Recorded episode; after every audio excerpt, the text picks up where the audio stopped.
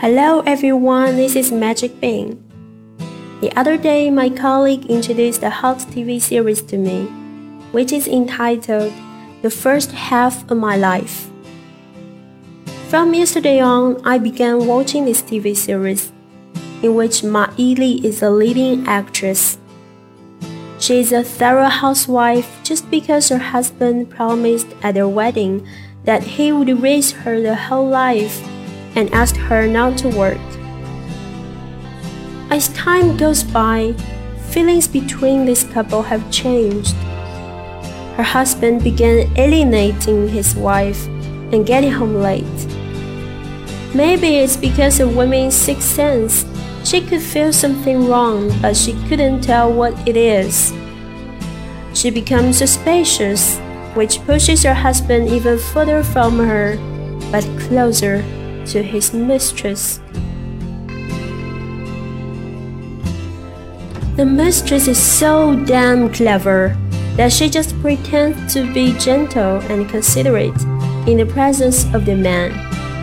Yet she's so evil inside. She's nothing but a bitch. The man is an idiot. He's got a beautiful, loyal, and pure wife at home, yet he's still not satisfied. He's too greedy. With the mistress's incitement, he finally makes up his mind to get divorced. It has taken the leading actress Zi Jun, whom Miss Ma acts as, a long and tough time to pull herself together after the heavy blow.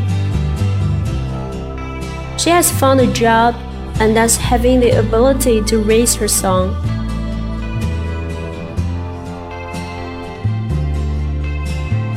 Now I'm a fan of her and I've already followed her Weibo. We all know that she has gone through some tough periods in her real life. This play, I think, is a kind of reflection of her real life to some degree. Life is tough, but she chooses to be tougher. She has demonstrated the road not taken in a perfect way. I do hope she can be happy during the latter half of her life.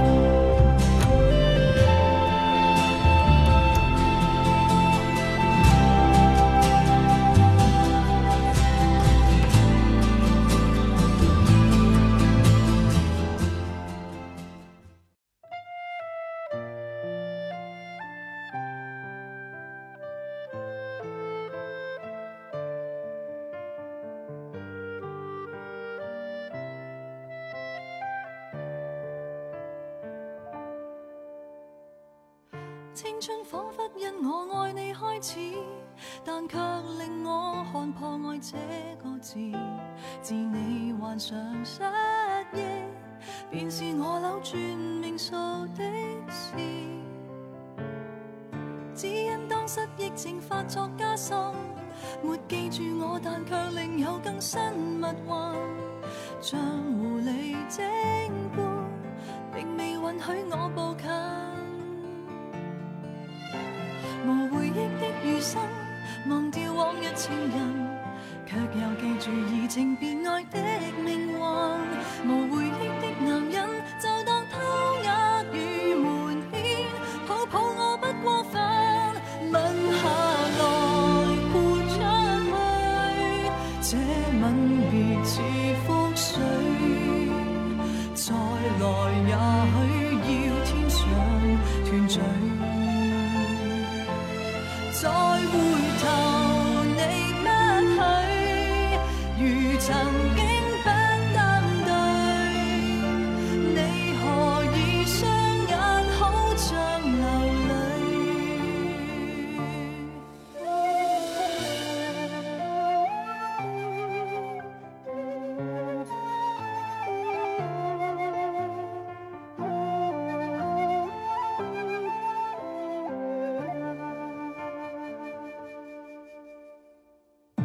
此追忆，不怕爱要终止。但我大概上世做过太多坏事，能从头开始，跪在教堂说愿意。如留下的人影，还在继续繁荣，我在算着甜言蜜语的寿命。人造的蠢卫星，没探测出。